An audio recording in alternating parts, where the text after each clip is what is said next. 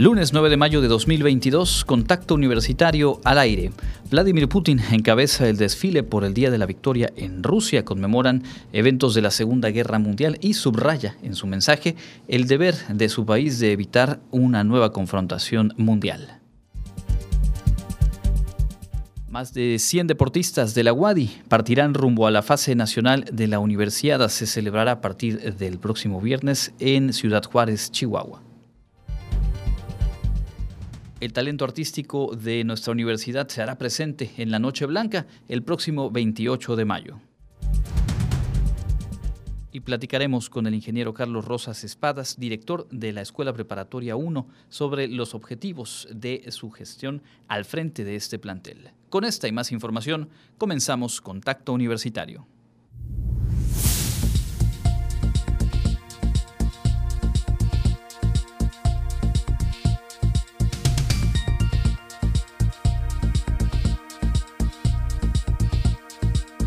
Contacto Universitario. Nuestro punto de encuentro con la información.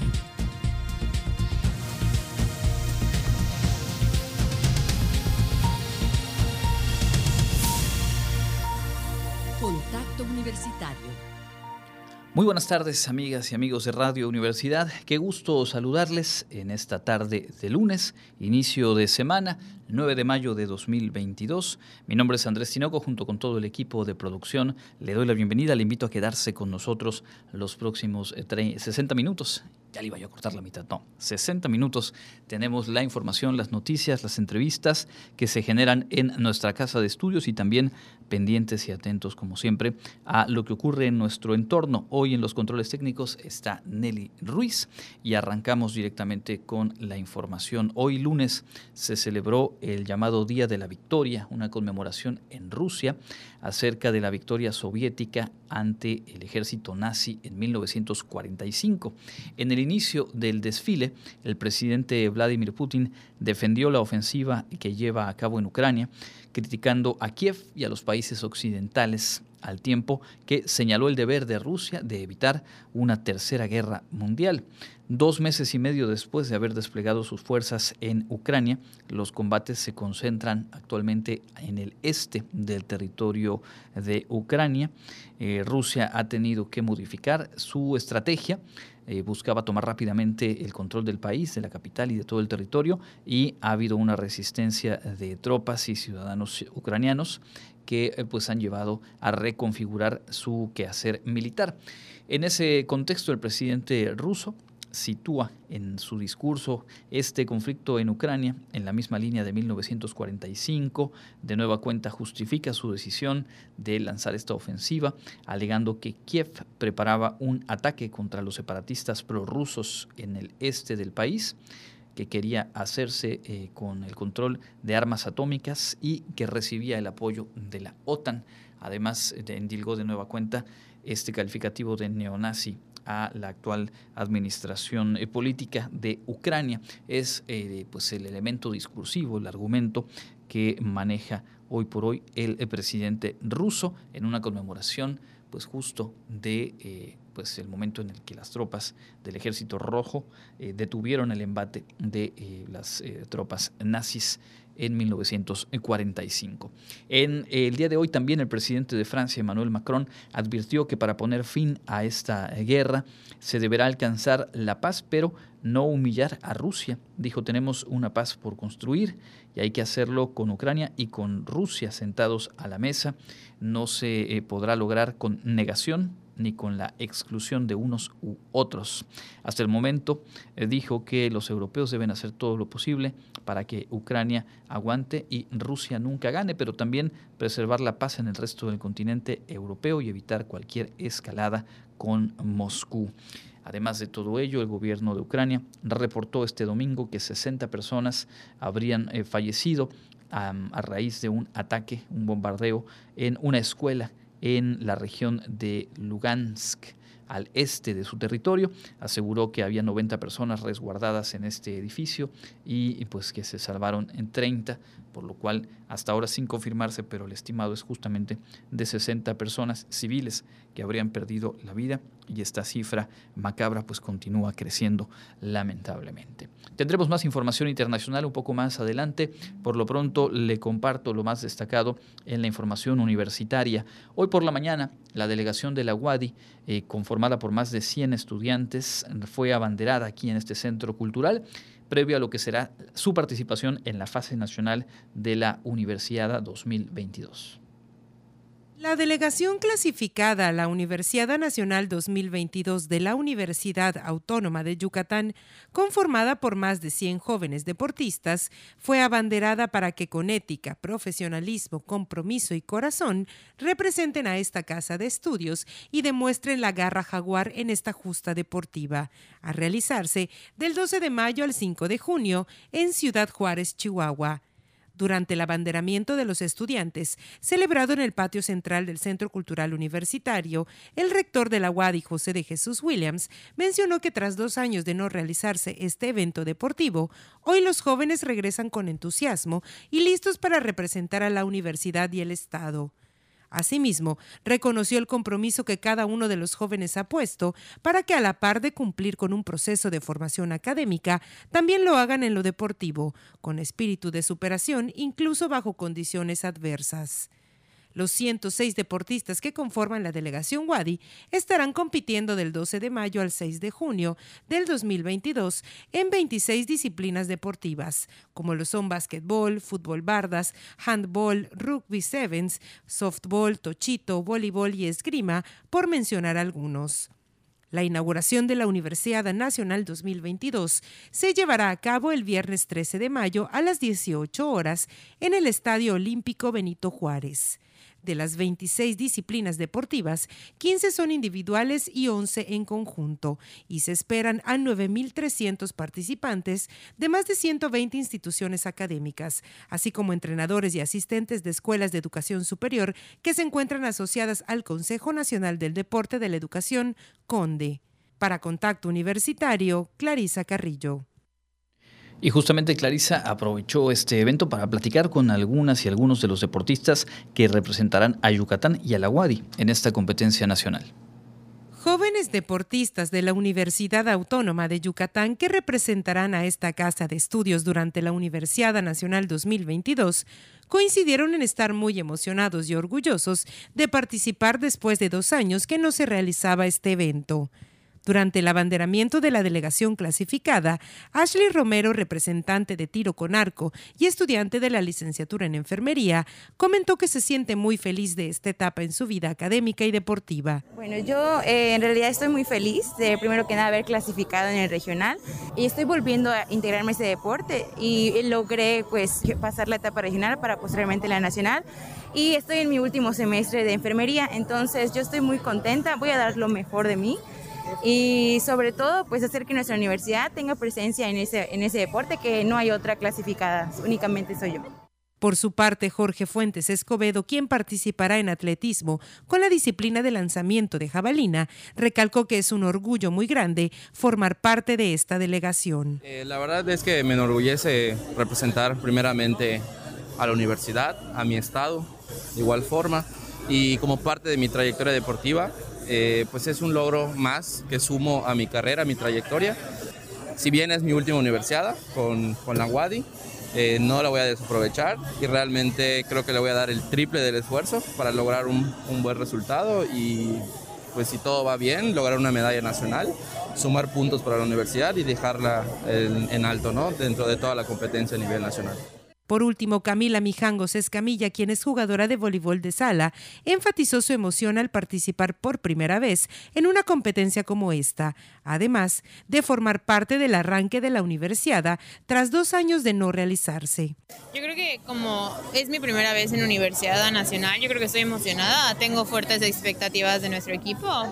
Creo que sí va a ser bastante complicado porque el nivel siempre ha sido bueno en el voleibol y para la zona sureste es bastante complicado lograr pues quedar o clasificar entre los primeros, ¿no? Pero creo que nuestro equipo se ha preparado bastante para poder dar un buen papel.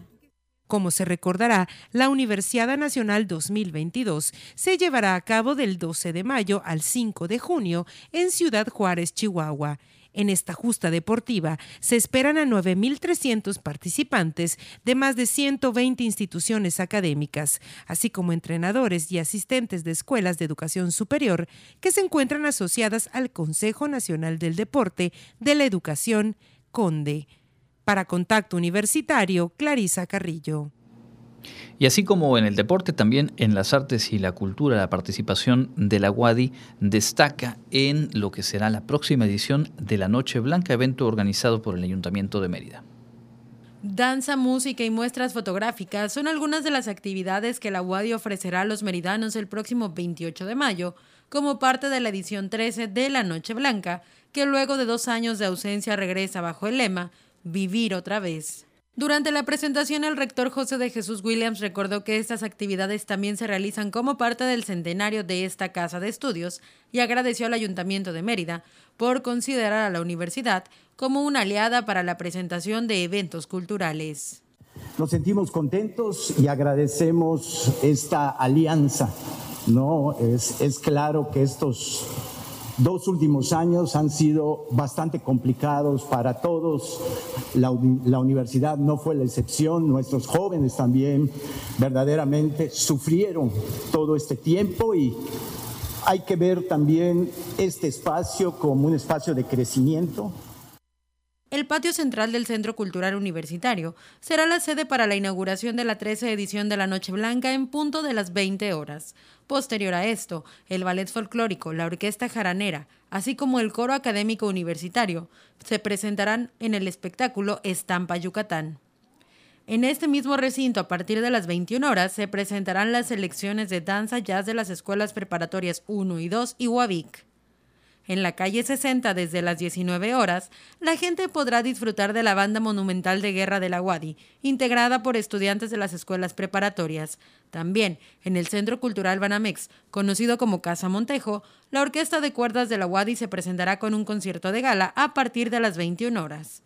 Finalmente, a las 22.30 horas, la compañía de danza jazz estará en el Museo de los Ferrocarriles. Al respecto, el alcalde Renán Barrera Concha destacó que luego de dos años de silencio en la vida cultural de la ciudad, se vuelve a las calles con decenas de espectáculos.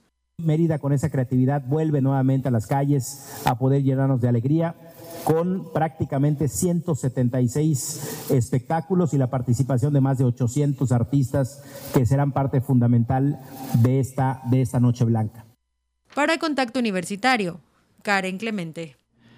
Y queremos recordarle a las instituciones eh, públicas, organizaciones de la sociedad civil y otras dependencias de la UADI que está abierta la convocatoria para presentar proyectos de servicio social. Este 27 de mayo concluye la convocatoria para que las instituciones interesadas puedan registrar sus proyectos de servicio social y de esta manera poder ofrecer sus espacios a los estudiantes de la Universidad Autónoma de Yucatán. Vivian Buktun, responsable del Programa Institucional de Servicio Social, recordó que pueden participar todas las instituciones interesadas con el fin de ser parte del programa para el periodo que inicia en agosto de 2022. Si ya se cuenta con una cuenta existente de que pues, alguna institución ha tenido proyectos anteriores, se utiliza esta misma. En caso de que no, puedes crear una nueva o si se desea recuperar, contactarse directamente con su servidor para poder hacer el apoyo para recuperación y pues llenar cada uno de los campos que pide, que son cuestiones generales sobre dónde va a ser el servicio social estudiante, el proyecto, cuáles son sus objetivos generales, específicos, qué actividades van a hacer, que esas actividades son diferenciadas, es decir, lo que va a hacer el, el estudiante de psicología sea distinto a lo que va a ser el ingeniero en software. Recordó que una vez que se cierra el proceso de registro, los proyectos de servicio social entran a una etapa de evaluación. Si cumplen con todos los requisitos y pasan esta prueba, tienen hasta finales del mes de junio para poder enviar sus materiales complementarios. Asimismo, habrá un periodo para que puedan dar a conocer sus proyectos y que ofrecen a los jóvenes universitarios. Aplica para todas las licenciaturas, incluyendo las de modalidad virtual de la universidad, que son dos, gestión pública y educación, que como comentario estamos muy contentos porque la, el siguiente semestre ya la licenciatura en gestión pública ya tiene potencial para que empiece a haber la primera generación para realizar el servicio social. Entonces estamos muy contentos por ello. Bueno, eh, varía, varía por, por ley, debe ser 480 horas y 6 meses. Puctun recordó que al semestre se registran entre 250 y 300 proyectos nuevos que se suman a los ya existentes. Además, en cada periodo se integran alrededor de 2.000 jóvenes alguno de los proyectos de servicio social existentes. Las instituciones interesadas en inscribir su proyecto lo pueden hacer en la página www.cisei.wadi.mx. Para Contacto Universitario, Karen Clemente. Y antes de cerrar este bloque, les invitamos a participar en un certamen de fotografía que se realizará en el marco de la celebración del centenario de nuestra universidad. El Programa Institucional de Cultura Física y Deporte de la Universidad Autónoma de Yucatán invita a fotógrafos aficionados y profesionales, estudiantes, personal administrativo, docente y manual, así como público en general, a participar en el concurso de fotografía WADI a través del lente. Al respecto, el responsable de producción audiovisual del PICFIDE, Eliezer Polanco, informó que el tema principal del concurso será la celebración del centenario de la UADI, en el que los participantes deberán presentar fotografías propias que simbolicen los valores de pasión, compromiso, convivencia, garra, respeto y felicidad, demostrando en alguna de las actividades de la UADI. Este concurso fotográfico es parte de las dinámicas de las celebraciones del centenario de la universidad. Iniciamos con una exposición fotográfica y continuamos la dinámica con el concurso abierto para el público general y la comunidad universitaria. Eh, para registrarse, ustedes tienen que acceder al sitio de Deportes Wadi, diagonal concurso foto. foto. Allá está el, el link de registro para subir sus datos de campos obligatorios de identidad y allá mismo cargan su fotografía participante. La convocatoria se encuentra abierta desde el 2 de abril pasado y se cerrará el 2 de junio. En cuanto a los premios, el ganador del primer lugar recibirá 1.500 pesos para utilizar en la boutique Jaguar, el segundo 1.000 y el tercer puesto 500 pesos. El jueceo va a estar conformado por, fotógrafos de, que se dedican a tomar de la comunidad universitaria y pues haya jueces especializados en fotografía y artes visuales. Los ganadores serán anunciados el 23 de junio a través de la página oficial de Facebook del PICFIDE durante la emisión del programa Señal Jaguar. Para consultar la convocatoria completa, visitar la página de Facebook de Deportes Wadi. Para Contacto Universitario, Clarisa Carrillo.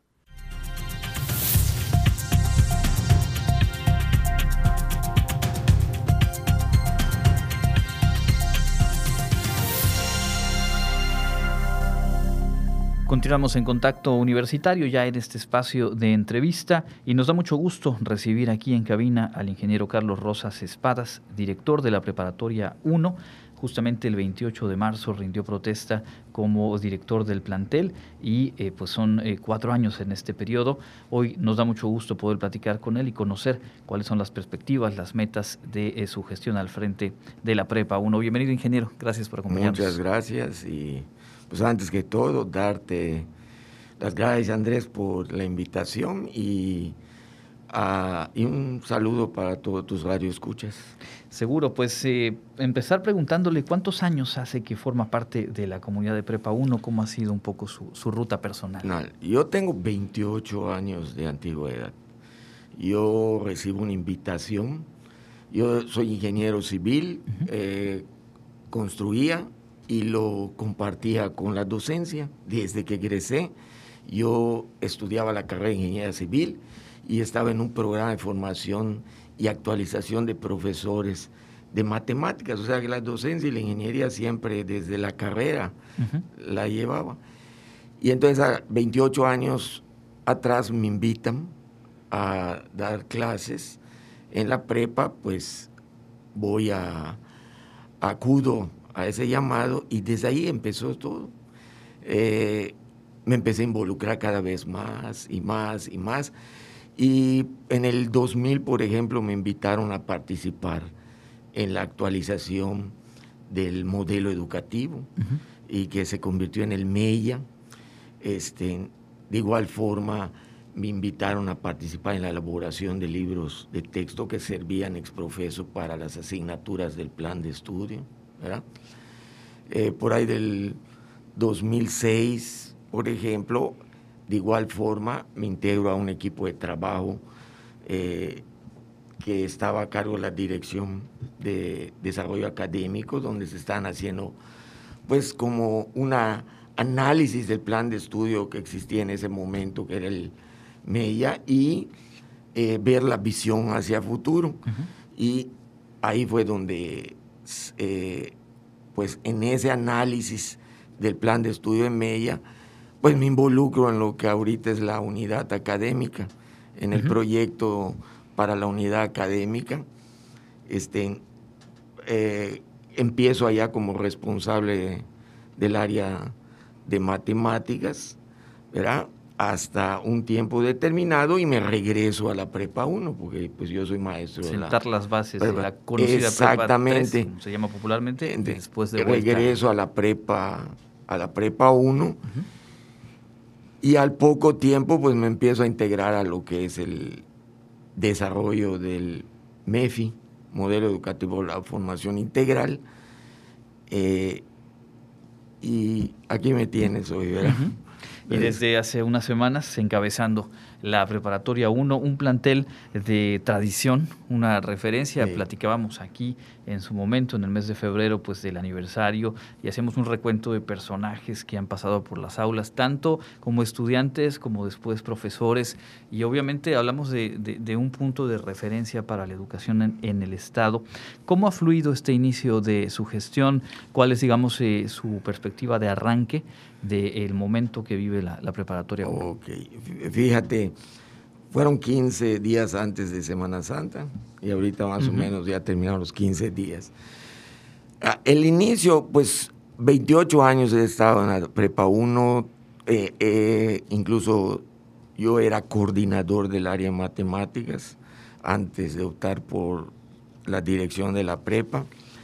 Y aún así nunca dejas de, de aprender de cosas que pues no están a tu alcance de acuerdo a lo que tú haces.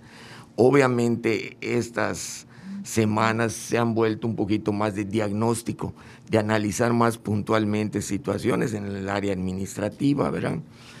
En el área académica pues tenía yo ya cierto, cierta experiencia, ¿verdad? Ahí no hay tanto problema como en la área administrativa. Y pues en eso estamos en una, en una etapa de hacer ya un diagnóstico muy fino, ¿verdad?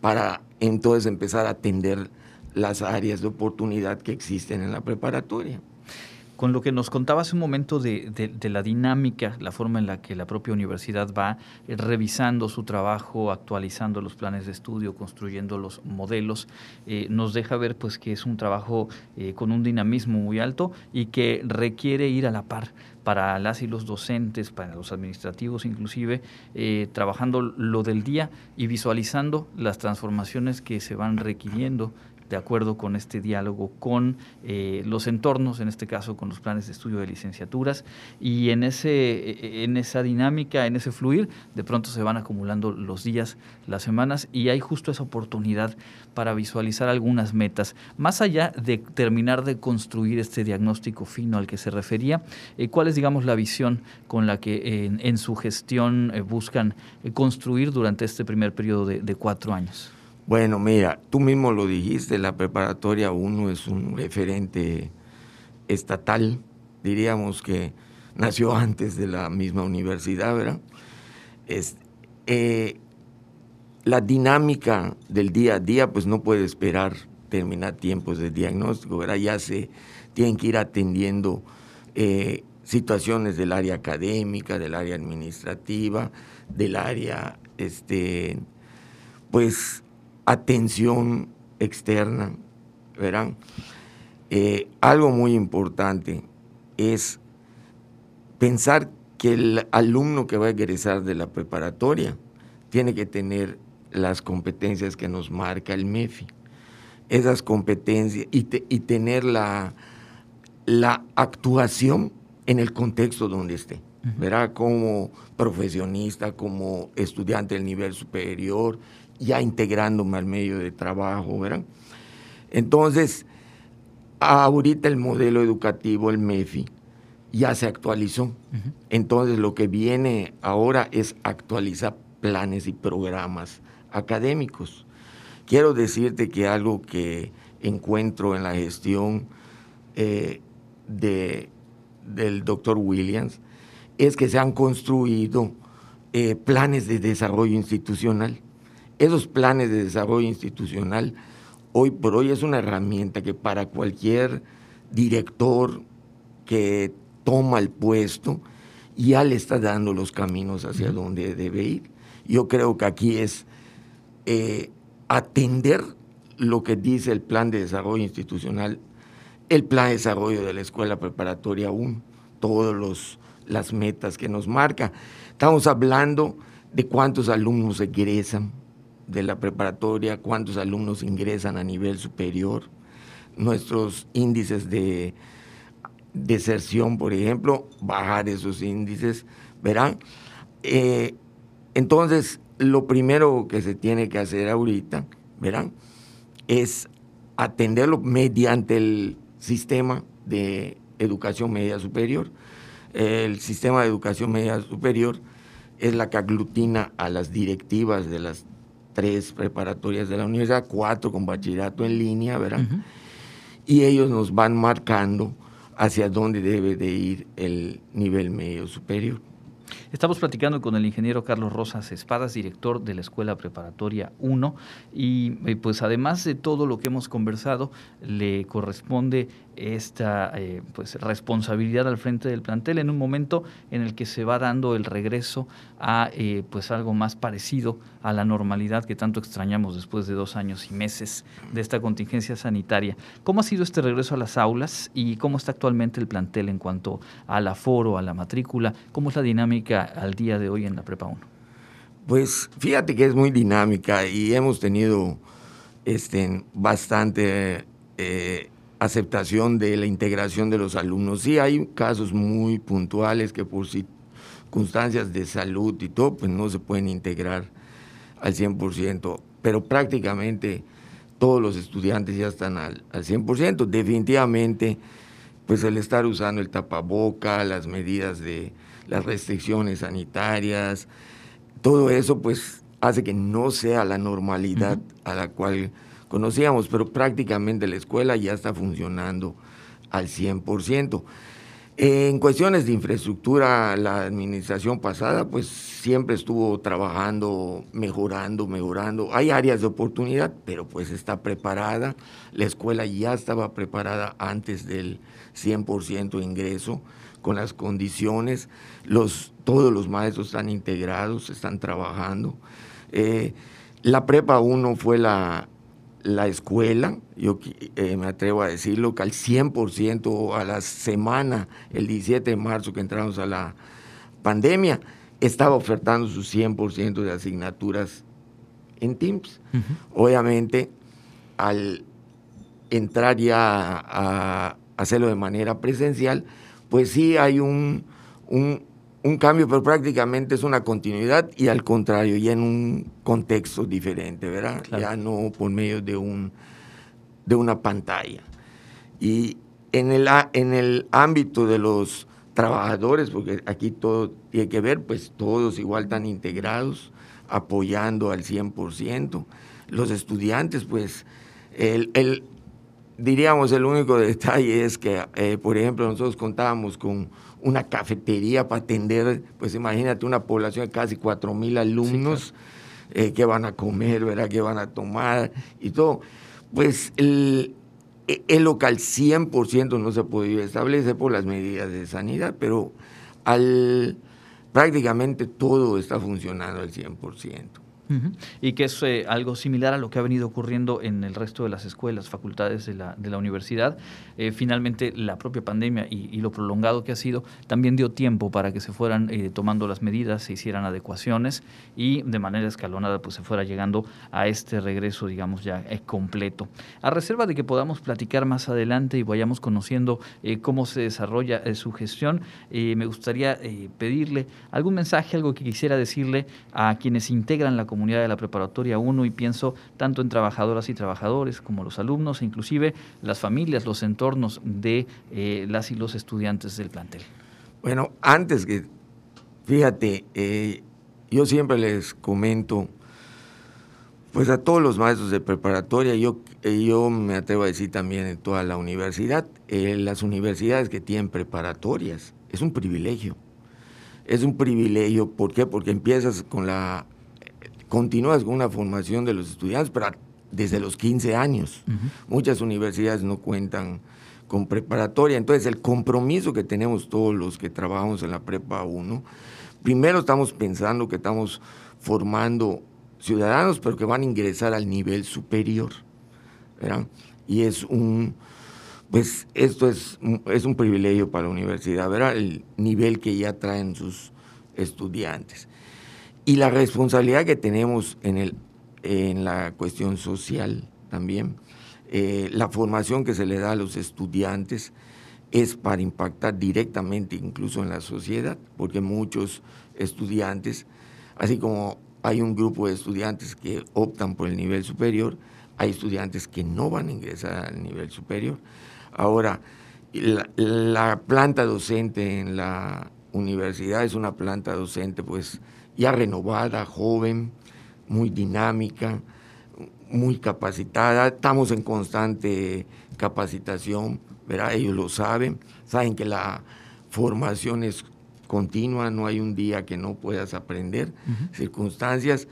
En el área administrativa, pues realmente todos se han puesto la camiseta y están pues respondiendo a las expectativas, ¿verdad? Aún con toda esta situación del, eh, vamos a decir, del reingreso a la presencialidad, eh, pero respondiendo. Eh, ¿Qué te podría decir de los trabajadores manuales y administrativos? Pues son parte fundamental, sin ellos no se para la escuela, ¿verdad? Ellos, su trabajo se refleja. El, Hoy por hoy el mismo modelo educativo te lo indica todos, desde los eh, trabajadores manuales, administrativos, docentes, directivos, tienen que estar integrados en la formación de los estudiantes. Entonces tenemos un alto compromiso, sobre todo por ser parte fundamental de la preparatoria, del nivel de preparatorias de la universidad. Entonces, eh, pues así lo visualizo. Es un trabajo en equipo y es una circunstancia que nos ha llevado también la propia eh, pandemia a fortalecer muchos de esos vínculos de colaboración, no solo dentro de cada plantel, sino incluso hacia la administración central, hacia otros espacios de la propia universidad. Creo que nos ha dado la oportunidad de visualizarnos justo eso como un tejido en donde las diferentes partes eh, comparten objetivos y hay mucho que se puede construir en conjunto. Así que eh, por nuestra parte siempre abierto los micrófonos y pendientes de la información que haya que difundir desde la prepa. Muchas gracias Andrés. Y ya sabes, para cuando se ofrezca, pues estoy disponible, no hay problema. Pues eh, ahí quedamos entonces con el canal de comunicación abierto y le deseamos el mejor de los éxitos a usted, a todo su equipo y a todo el plantel de la Gracias, se lo agradezco. Es el ingeniero Carlos Rosas Espadas, director de la Escuela Preparatoria 1 de nuestra universidad. Vamos a hacer una pausa, como cada tarde lo hacemos enterándonos de lo que nos espera en materia de clima.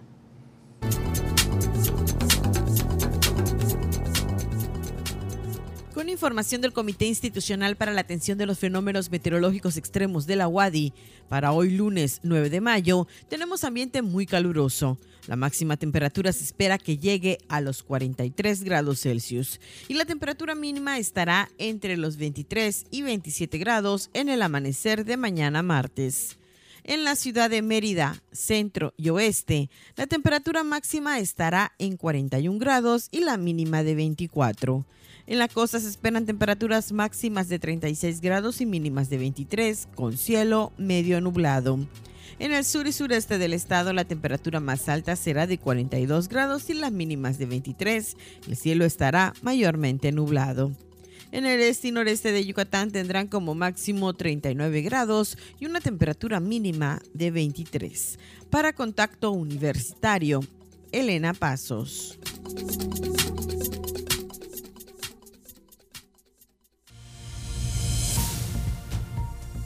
Contacto Universitario nuestro servicio informativo en radio.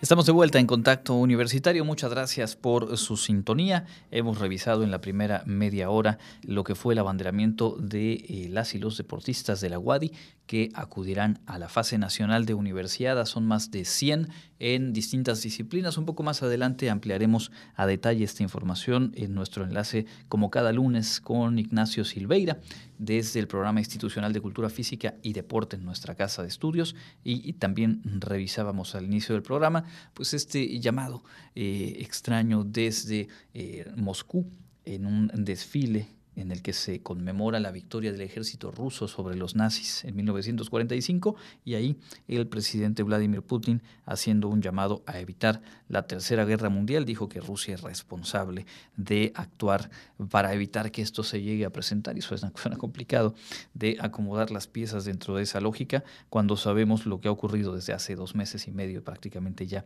en territorio de Ucrania en un ataque unilateral completamente al cual sigue desde su retórica, justificando o buscando justificar como acciones preventivas ante el riesgo de que Ucrania, apoyado por la OTAN, pues eh, quisiera abrir hostilidades justo contra Rusia.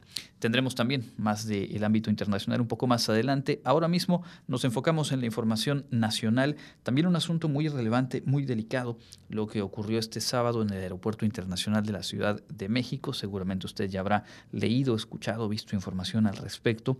Eh, la noche del sábado, un avión de Volaris procedente de Mazatlán, Sinaloa, estaba a punto de aterrizar en una de las pistas del aeropuerto Benito Juárez y tuvo que efectuar una maniobra conocida como ida al aire, es decir, abortar el aterrizaje cuando ya estaba muy cerca realmente del terreno, ya que se encontraba en la cabecera de esa misma pista otro avión, por cierto, de Volaris también, que iba a despegar hacia Guadalajara.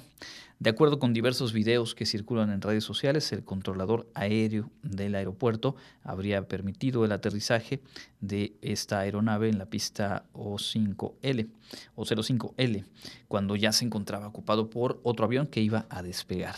Fue tripulación de otro avión que se encontraba en tierra la que alertó y la torre de control eh, pues eh, alcanzó a emitir el aviso de, último momento y también obviamente el, avión, el piloto de, avión que iba a aterrizar pues se dio cuenta de la situación, se pudo haber presentado un incidente mayor, muy muy serio, imagínese usted un avión aterrizando a la velocidad y con la trayectoria eh, que venía impactando por alcance a otra aeronave también lista para despegar.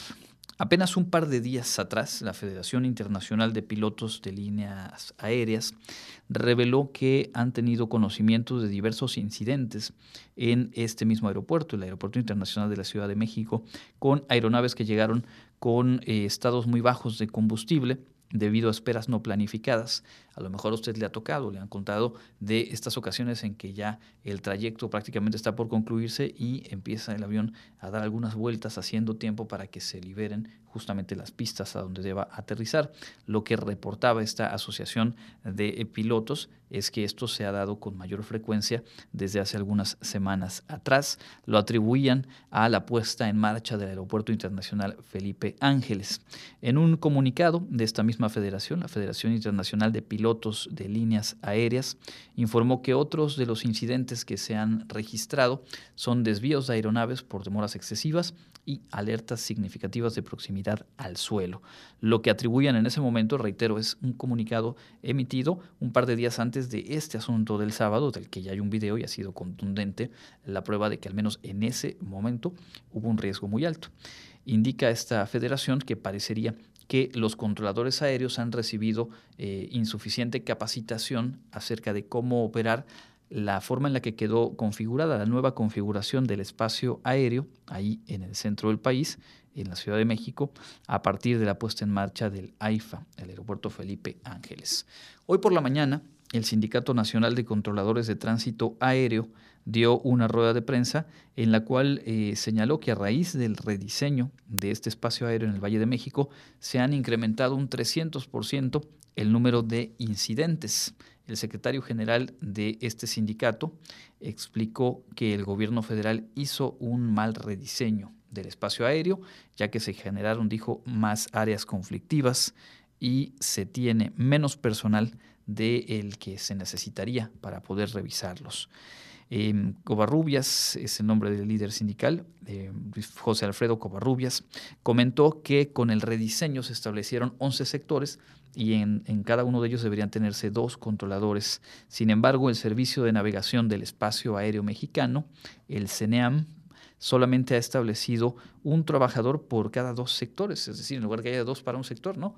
Un mismo controlador tiene que estar atendiendo dos de esos 11 sectores en cada uno de los turnos. Refirió que otro aspecto que ha generado un mayor número de incidentes es la mala capacitación que se dio a los trabajadores sobre aspectos del rediseño y acusó a este, a este organismo, el Servicio a la Navegación del Espacio Aéreo Mexicano, de haber intentado ocultar los incidentes que ya se habían ido registrando y reportado. Esto lo dijo, reitero, el Sindicato Nacional de Controladores de Tránsito Aéreo. Uno de sus agremiados eh, habría sido muy probablemente responsable de esa indicación equivocada que eh, se presentó el sábado y quedó registrada en video. Las autoridades también han dicho que habrá que seguir la investigación y determinar si fue una indicación del controlador o de la torre de control, digamos, eh, no adecuada o si probablemente se anticipó el piloto de la nave que estaba en tierra esperando eh, despegar se ingresó a la pista antes de tiempo. Son cuestiones de, segundos, de minutos cuando mucho, eh, con una precisión pues que tiene que ser muy alta en un aeropuerto, con el número de operaciones y con el nivel de saturación como las que tiene el aeropuerto Benito Juárez eh, García. Si a esto le agregamos la reconfiguración, en efecto, eh, los cambios que fueron necesarios implementar en cuanto a las carreteras aéreas, llamémosle así, a partir de la puesta en marcha del aeropuerto Felipe Ángeles, pues obviamente hay un periodo de adaptación. Lo que están diciendo por lo pronto organismos de pilotos y de controladores de vuelo es las condiciones con las que se está o se puso a operar este sistema no son las óptimas, ni en cantidad de personas, ni en capacitación, a quienes final, a final de cuentas tienen esa enorme responsabilidad de mantener el orden en el tráfico aéreo. Hoy el presidente eh, de la República aseguró que habrá una reunión en la Secretaría de Gobernación para ordenar el espacio aéreo, descartó que el incidente del sábado haya sido por falta de capacitación del personal y confirmó la salida tras este incidente de quien era director de servicios a la navegación en el espacio aéreo mexicano, Víctor Hernández, quien presentó su renuncia y esto se dio a conocer desde ayer domingo. Aprovechó el presidente para criticar a quienes acusan que existe un mal manejo del espacio aéreo. Tras difundirse los videos de este incidente, la Secretaría de Infraestructura, Comunicaciones y Transportes del Gobierno Federal informó que las autoridades de la Agencia Federal de Aviación Civil y Servicios a la Navegación del Espacio Aéreo Mexicano aplicaron los protocolos de investigaciones que corresponde de acuerdo con la normatividad aeronáutica nacional o internacional. El suceso fue calificado por el subsecretario de Transportes, Rogelio Jiménez Pons, como serio y alarmante. Vaya que sí lo fue. Si no ha tenido usted la oportunidad de ver el video, eh, es realmente impactante ver la, cercanía que llegó a tenerse entre ambas aeronaves. Ojalá que lo que se tenga que resolver se, se resuelva con toda seriedad más allá de manejos políticos desde el gobierno eh, eh, federal, desde la oposición o desde organismos que pudieran tener interés de sacar raja política, aquí es algo fundamental para la seguridad de cientos, miles de pasajeros eh, que pues vuelan hacia o desde la Ciudad de México eh, todos los días. La inflación general en México en materia económica, cambiando al tema económico, subió a 7.68% durante el mes de abril. Es eh, un incremento pues que lo ubica por debajo de las expectativas del mercado financiero, que era un poco más pesimista, pero es ya la mayor variación para un mes de abril desde el año 2000.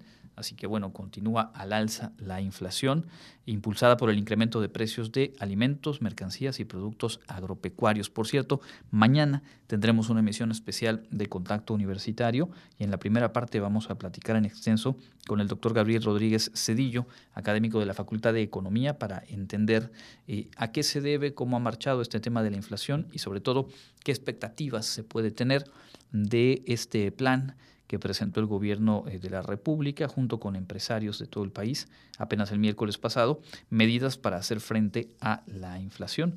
Vamos a platicar en extenso con el doctor Rodríguez Cedillo. Y cerramos este bloque de información nacional mencionando que en el diario El País de España, pero en su edición en México, se publica hoy diferentes extractos de lo que sería el tercer informe de la empresa DNB sobre el desplome de la línea 12 del metro de la Ciudad de México, esto que platicábamos el viernes por acá de cómo ha levantado polémica la decisión del gobierno de la capital del país de no aceptar este informe y por lo tanto no darlo a conocer, no así o no como hizo en la entrega 1 y 2 en esta última entrega, dijo el, gobierno de la Ciudad de México, no cumple con los estándares y los parámetros. Fueron muy duros en sus señalamientos en contra de la empresa noruega DNV, contratada por el propio gobierno de la capital para esclarecer a través de investigaciones cuáles fueron las causas o cuáles habrían sido las causas del desplome de este tramo de la línea 12 hace justamente un año que dejó 26 muertos. Bueno, pues hoy en el periódico El País se publican fragmentos, extractos de ese informe y lo que queda claro es que en esa tercera entrega sumaba el factor del mantenimiento, fallas en las inspecciones y el mantenimiento como causas concurrentes en la tragedia, así como el mal diseño, la mala construcción, pero esto obviamente ya abría el compás de responsabilidades y alcanzaba, alcanza directamente a la administración actual que encabeza Claudia Sheinbaum. Seguramente sobre este tema aún habrá más que contar. Dejamos este bloque de información nacional. Vamos a escuchar a Elena Pasos, quien nos hace un recuento de lo más destacado en el plano global.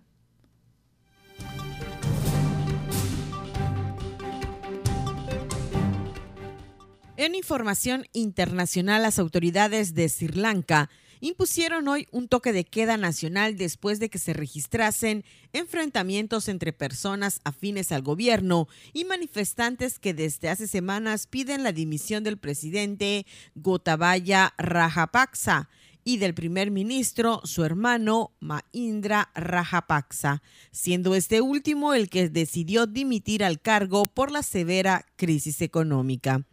La policía sri se impuso primero un toque de queda en la provincia occidental, donde se encuentra la capital, Colombo, aunque las autoridades informaron luego en un comunicado de la extensión del toque de queda a todo el país tras choques en la ciudad central de Kandy.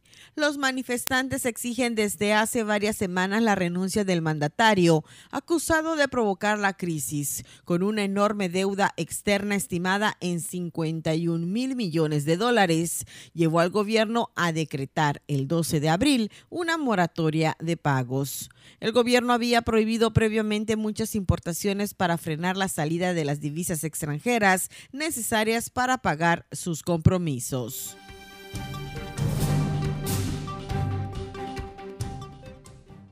El director general de la Organización Mundial de la Salud, Tedros Adhanom Ghebreyesus viajó a Kiev para reunirse con el personal de la organización y evaluar las posibles fórmulas que permitan aumentar la asistencia a víctimas de la guerra y para hacer entrega de 20 ambulancias todoterreno.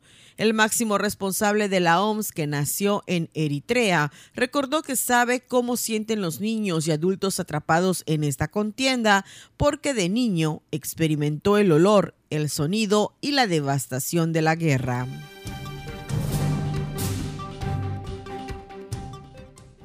En Hawái, una exploración en las profundidades de una cordillera al norte de las islas ha descubierto un antiguo lecho del lago seco pavimentado, que al parecer es un camino de ladrillos. Las imágenes fueron halladas por un buque de la expedición Nautilus, que actualmente está investigando una zona dentro del Monumento Nacional Marino Papa Anau Mokuakea.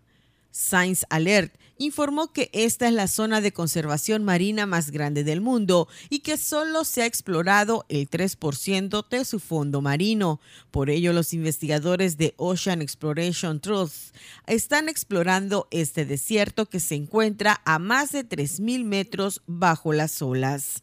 En su video, los investigadores del Ocean Exploration Trust señalan que puede ser un camino hacia la mítica ciudad de la Atlántida. Es realmente un ejemplo de la antigua geología volcánica activa. Para Contacto Universitario, Elena Pasos.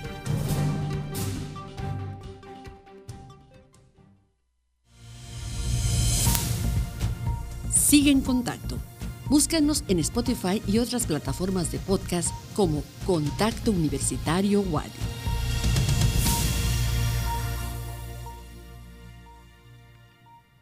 ...14 horas con 53 minutos... ...como cada lunes tenemos la información deportiva... ...desde el programa institucional de Cultura Física y Deporte... ...en la voz de Ignacio Tito Silveira... Eh, cuéntanos Tito, hoy tuvimos el abanderamiento aquí en el Centro Cultural de la delegación Jaguar. ¿Qué sensaciones, qué expectativas para lo que será la participación Wadi en esta justa nacional?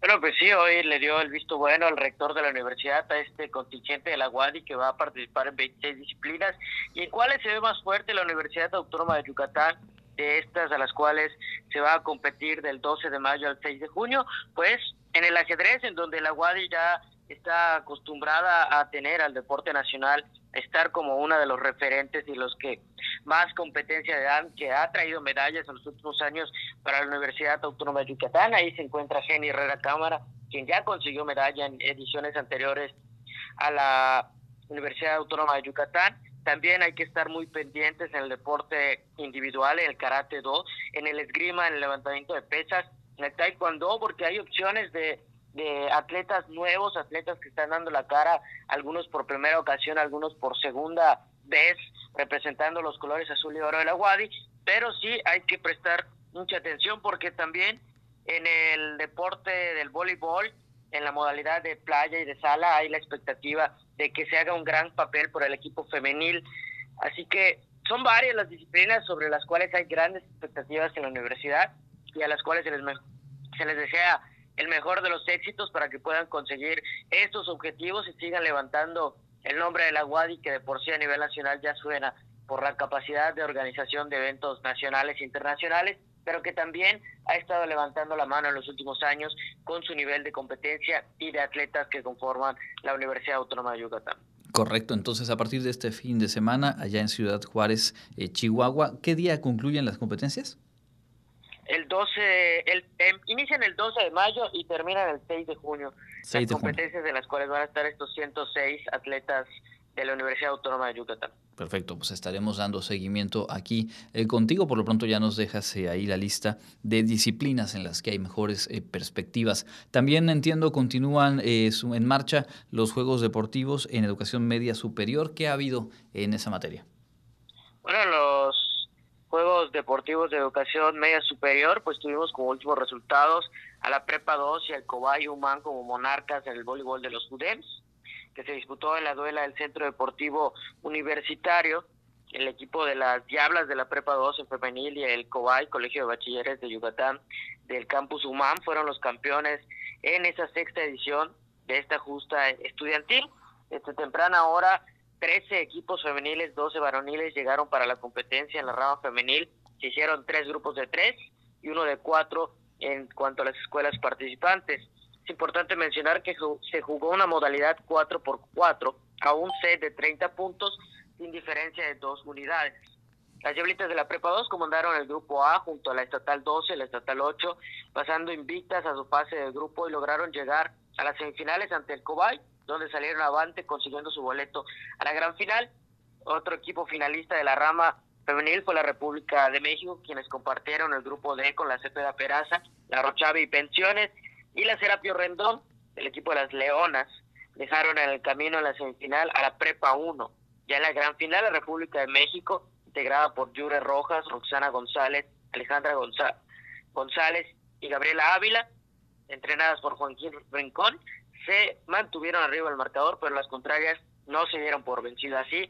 Fue como la Prepa 2 con Daniela Avilés, Valentina Osorio, Angélica López, Verónica Chi, Natalia Medina bajo la dirección de Rafael Espinosa. Hicieron buenos remates, buenos servicios y así se proclamaron campeonas de esta edición con un marcador 30 a 25. Mientras que por la rama varonil, muy buena la ofensiva que caracterizó a los chicos del Cobay, quienes les sacaron la victoria 30 a 23 sobre unos diablos de la Prepa 2, que intentaron poco, que intentaron poco y poco pudieron hacer, siendo así los campeones, las diablas de la Prepa 2 en la rama femenil y también el Cobay de Humán en lo que es el campus de la rama varonil. También hay información del softball y el béisbol en estos JUDEMS. En la, Escuela Preparatoria 2 y la Unidad Académica de Bachillerato con Interacción Comunitaria UABIC fueron los campeones del béisbol, el softball, en esta nueva edición. De los JUDEMS que se realizó con un formato llamado Baseball 5 o 5 por 5 Es avalado por la Confederación Mundial de Béisbol y Softball este estilo 5 por 5 y la Prepa 2 consiguió el título en la rama femenil con una gran destreza defensiva en las canchas techadas de Guavic, mientras que por la lo que fue la rama varonil, el equipo de Guavic jugando de casa fue quienes se coronaron en esta disciplina que con una nueva modalidad se vio muy vistosa en Guavic con este tipo de béisbol callejero el cual incluso es avalado como un futuro deporte olímpico. Justo sobre eso y aprovechando además que el béisbol es tu especialidad, eh, cuéntanos en resumen eh, en qué consiste esta, esta modalidad de 5 por 5 Es un diamante, igual que viene siendo el béisbol, es más pequeño, únicamente se cuenta con lo que es la parte que se le llama el cuadro, que es la, de las bases, son las mismas bases, una base, dos bases, primera, segunda, tercera, y el home Ahí no hay lanzador, son cinco jugadores quienes están a la defensiva, cinco los que batean. Los defensivos pueden estar repartidos en ese recuadro más pequeño en el cual pueden estar en cualquier lugar. Los no hay lanzador, no hay pitcher, no hay alguien que le tire la pelota a quien batea y el que batea es el mismo el que se lanza una pelota. Se usa una pelota que es de goma o de espuma, pelota la cual se golpea a mano limpia y el mismo bateador es quien la suelta hacia el aire y le termina golpeando para que ésta se vaya hacia abajo, que es una de las reglas que se impuso esta modalidad, que la pelota tiene que botar después de una línea que está cercana al home, antes de una línea que sobrepasa las bases, en dado caso fuera sería out. Esta es la adaptación que tiene el béisbol en algunos lugares de Estados Unidos y también de Centroamérica, en donde no se cuenta con un campo, o sea, es un espacio más pequeño y que es muy jugado por algunos niños. Mira, qué interesante. Habrá que buscar por ahí algunos videos y estar eh, conociendo, en este caso, la modalidad de, béisbol. Imagino que es eh, bastante más dinámica, como dices, y, pues sí se entiende que la pelota tenga que ser de, material no, no contundente, porque imagínate un pelotazo a corta distancia. Algo de eso sabes, me consta. Eh, antes de despedirnos, también ayer se llevó a cabo una rodada muy especial organizada por el PICFIDE. Cuéntanos. Sí, es la primera rodada Jaguares Wadi en el ciclismo de montaña, el ciclismo MTB. Se realizó ayer en la pista Cavernícolas. Eh, al kilómetro 28.5 llegando a Selle, el municipio de Selle. Ahí el ingeniero Marco Briseño, el quien es director de esta pista, pues hizo esta vinculación con la universidad para desarrollar esta primera rodada en la cual asistieron 100 participantes, fueron 97 adultos, 3 infantiles, participaron en las categorías principiantes, en donde le tenían que dar dos vueltas al recorrido al circuito de esta pista cavernícola de seis kilómetros. En lo que es la categoría intermedio eran tres vueltas, en la categoría avanzado o élite fueron cuatro vueltas.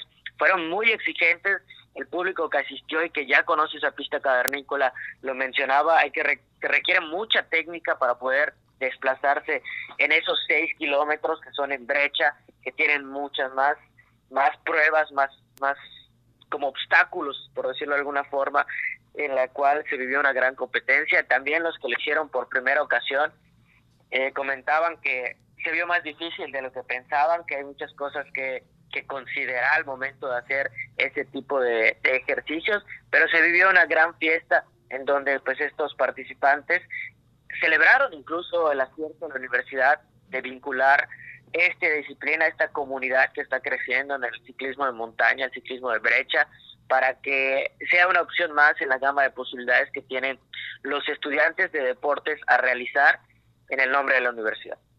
Muy bien, pues un éxito entonces esta primera experiencia de ciclismo de montaña vinculándose la universidad con esta pista cavernícolas.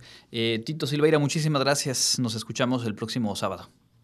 Claro que sí, el sábado pues estén pendientes con más información deportiva porque sobre todo continúa lo que es la emoción de los Juegos Deportivos de Educación Media Superior y también empiezan a tener actividad en la Universidad Nacional en general en el país. Próximamente vamos a estar publicando qué fechas exactas van a ser en las que compitan nuestros atletas de los Aguares de la Guardia. Muy bien, pues lo seguimos en redes sociales en Deportes Wadi. Nosotros eh, estamos llegando al final de nuestra emisión. Los vamos a dejar con la agenda, pero de una vez nos despedimos. Gracias por su sintonía. Nelly Ruiz en los controles técnicos, todo el equipo de producción. Le invitamos a seguir en las frecuencias de Radio Universidad. Mi nombre es Andrés Sinoco. Que tenga una excelente tarde.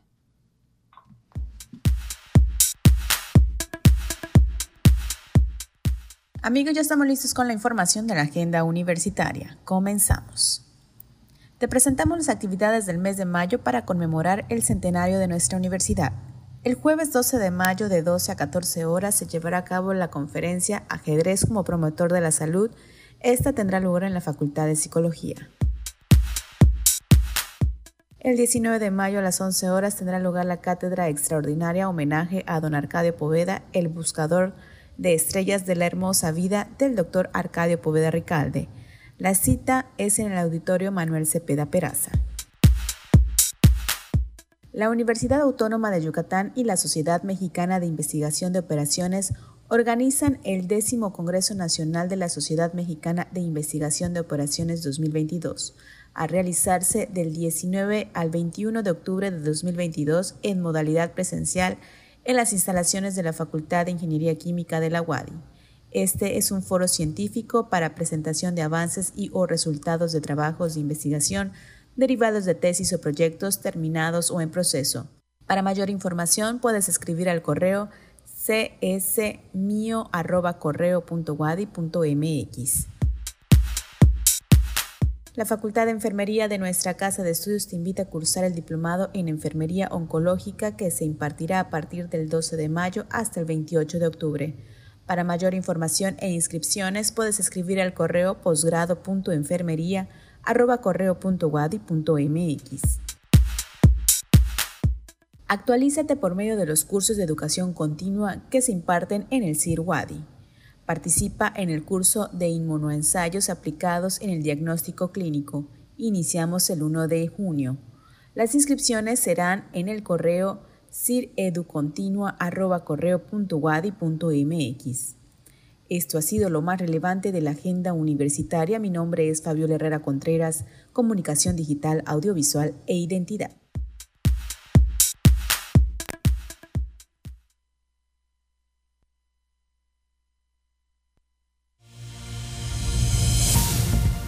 Contacto Universitario, nuestro punto de encuentro con la información una producción de la Coordinación de Comunicación Institucional de la Universidad Autónoma de Yucatán.